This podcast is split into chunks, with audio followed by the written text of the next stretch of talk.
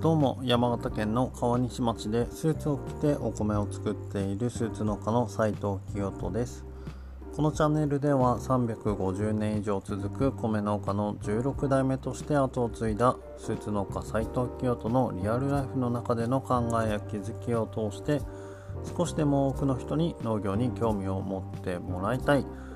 そしてスーツ農家というスタイルを通して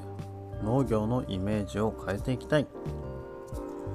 た僕が新しいことにチャレンジしていく姿を通して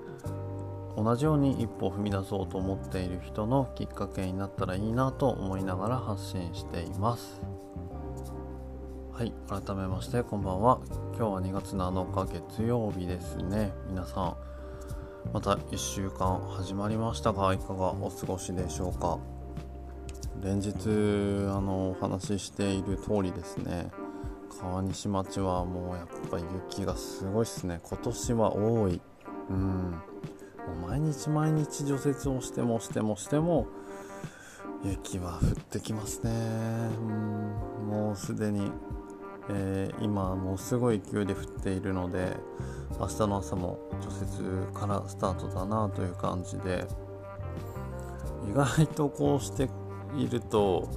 まあ、夏場、まあ、夏場も当然朝からあの活動している日は多いんですけれども、うん、冬場も冬でちょっと なかなかゆっくりはできないなという感じでおります。はいまあ、ただ昨日も言いましたがこの雪のおかげで、えー、僕は美味しいお米を作ることができているので、えー、なんだろうな嫌だ嫌だとは言わないでやっていきたいと思います。皆さんも頑張っていきましょう。はい。ということで今日なんですけれどもうんとやっぱり自分の思っていることとかやりたいことというのがあるのであればえー、といろんな人に言葉にするのが大事だよねというような話をしていきたいと思います、えー、早速なんですけれども昨日あのコーヒーの話をちょっとしたかと思うんですけれどもえっ、ー、と僕たち夫婦はですね子供が生まれる前の今から67年前にですね地元のこの川西町の、うんと町の図書館とホールが一体になっている大きな建物があるんですけれどもその、えーと、一角もともとですねあの飲食ができるような、ま、厨房設備があるスペースがありましてそこをお借りして約1年ちょっとぐらいですかね。週末だけオープンするカフェというのをやらせてもらっておりました、はい、金土日だけ営業するカフェをやっておりました。でこのカフェをやるにあたっての経緯をちょっとお話ししたいと思うんですけれども、えー、僕らはもともとは関西に住んでいて10年ほど前にえーと、地元に U ターンをしてきたわけなんですけれども神戸に住んでいる頃ですね週末あ週末ではないな。2人の、仕事の休みが合うとよく街へ出て、えーと、カフェ巡りみたいな感じでこう自分たちの好みの居心地がいいなと思うような空間を探しては歩いていたわけなんですけれどもそんな感じで、まあ、こっちに帰ってきてやっぱりこうカフェ巡りというか地元で、えっと、コーヒーが飲めて、まあ、落ち着けるような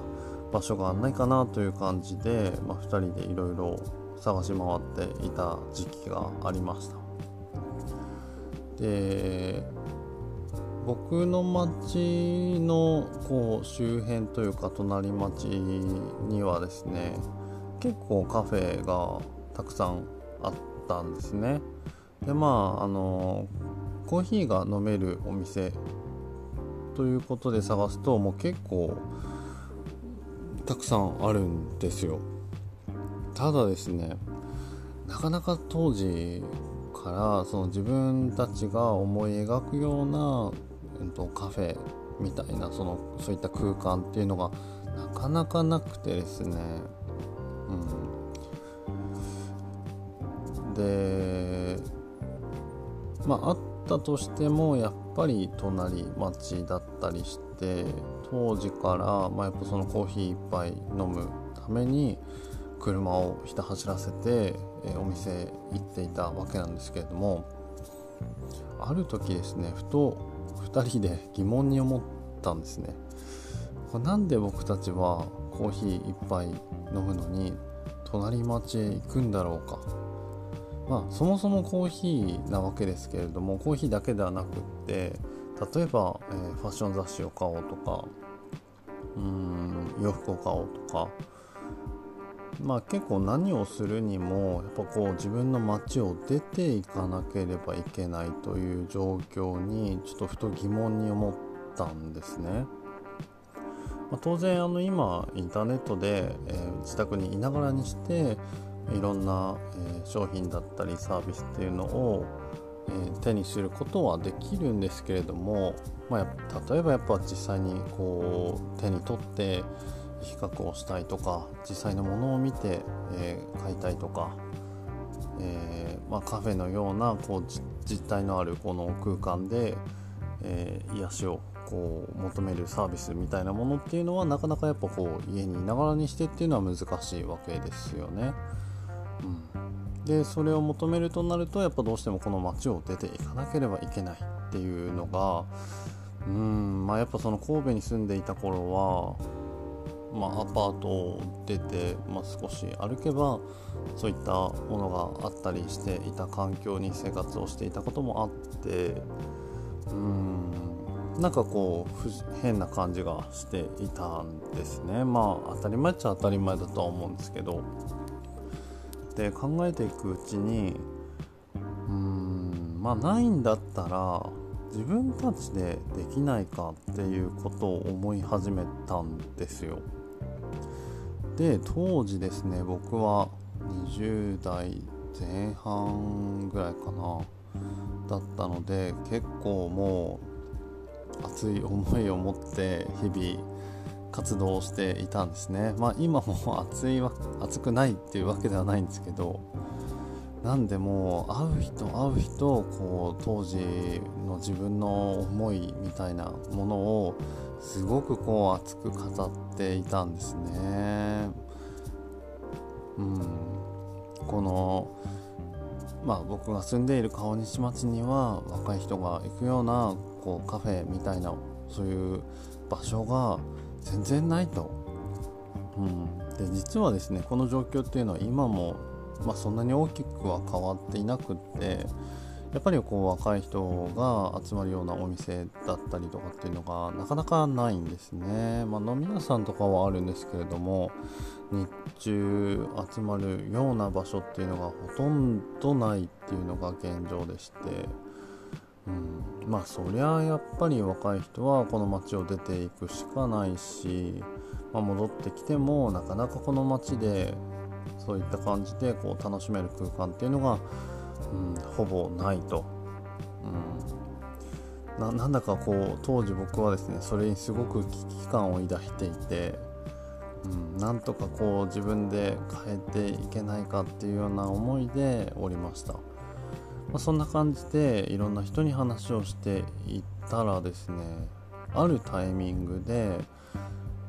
一緒にやりましょうかというふうに協力をしてくださる方が突然現れたんですね。うんまあ、当時あのタイミングもすごく良かったんですけれどもその協力してくださった方というのは皆さんご存知かどうか分かんないんですけども地域おこし協力隊という、まあ、国の、え制度を使って各地方自治体とかが、えー、ま、町の活性化を、ま目的として外から、えー、来たえー、若い人だったりだとかこうスキルを持った人に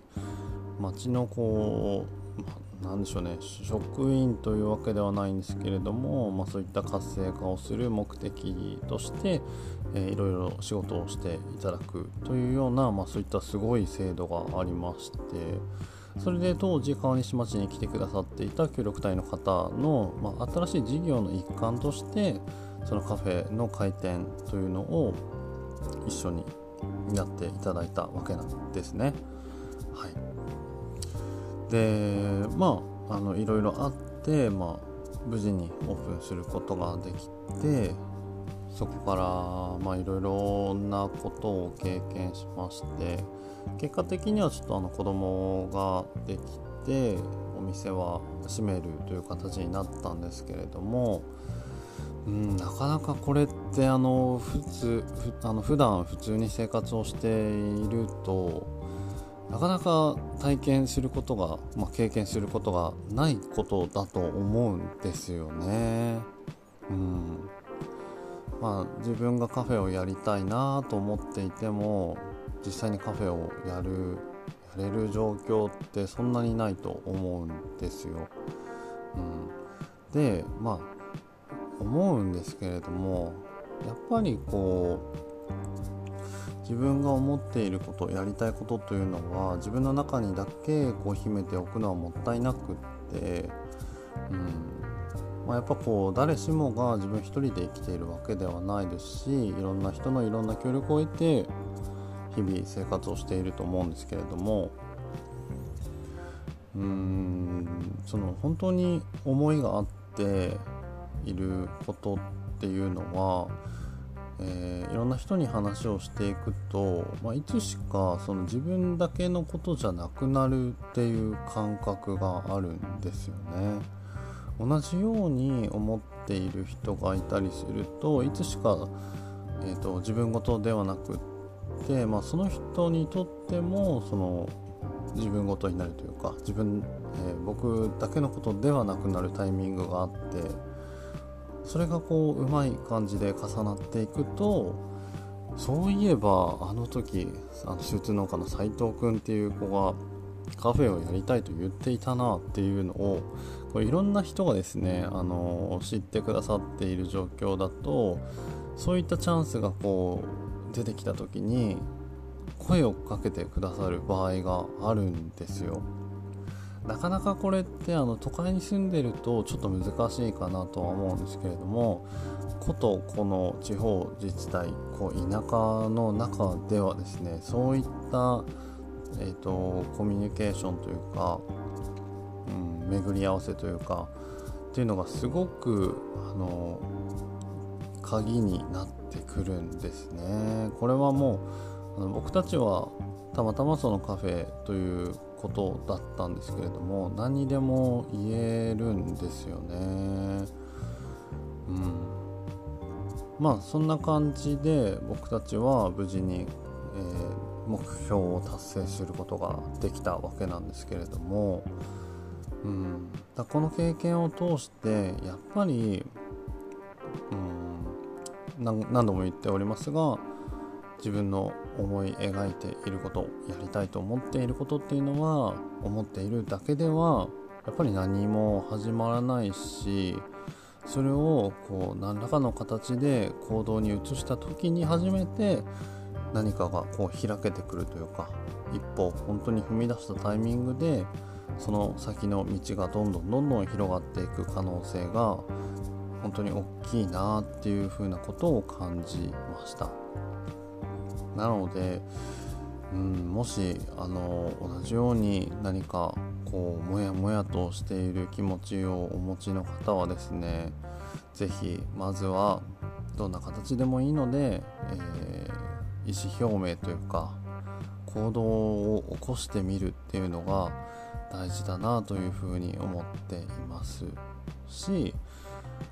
今の時代は本当に毎日毎日もう目まぐるしいスピードで時代が前に進んでいる感じがあってうん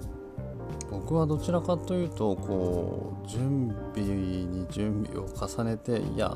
こうまだ世に出せるタイミングではないみたいな風なことを自分でこう勝手に決めつけて、えー、自分が満足するクオリティというかになるまでこうなかなかあのあの大げあの大っぴらに情報を出せないことが多かったんですけど今の時代は本当にそんなことしてると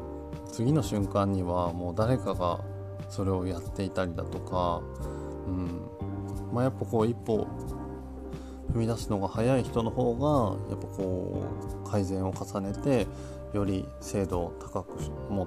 っていいものを作り上げていくというふうな、まあ、そういった時代なのかなというふうに思っていますのでそうなってくるとやっぱなおさら、うん、やっぱ思っているだけでは本当に何にもならないしまずはこううんそれがこう自分の中では100%じゃなかったとしても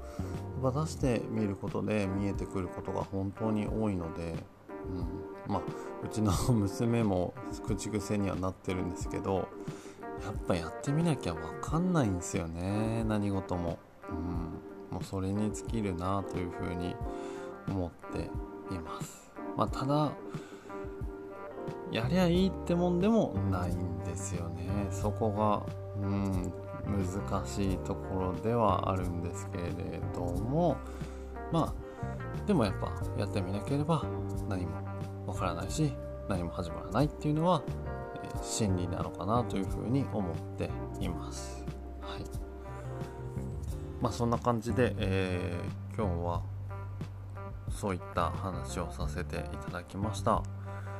もしですね、うん、あの川西町にえーと、住むっていうような方がこの放送を聞いている中でいるのであれば是非その際はあの僕に一声おかけください。まあ別に川西町であの川西町に限ったことではないんですけど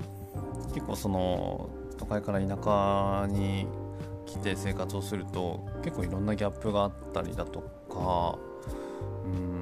かなかこう思うように進まないことってよくあるんじゃないかなと思うんですけれども、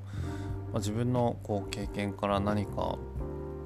あのアドバイスできることがもしかしたらあるかもしれませんのでもしあのそういった状況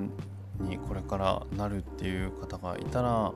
メッセージなりくださるとすごく嬉しいなというふうに思います。はいというわけで、え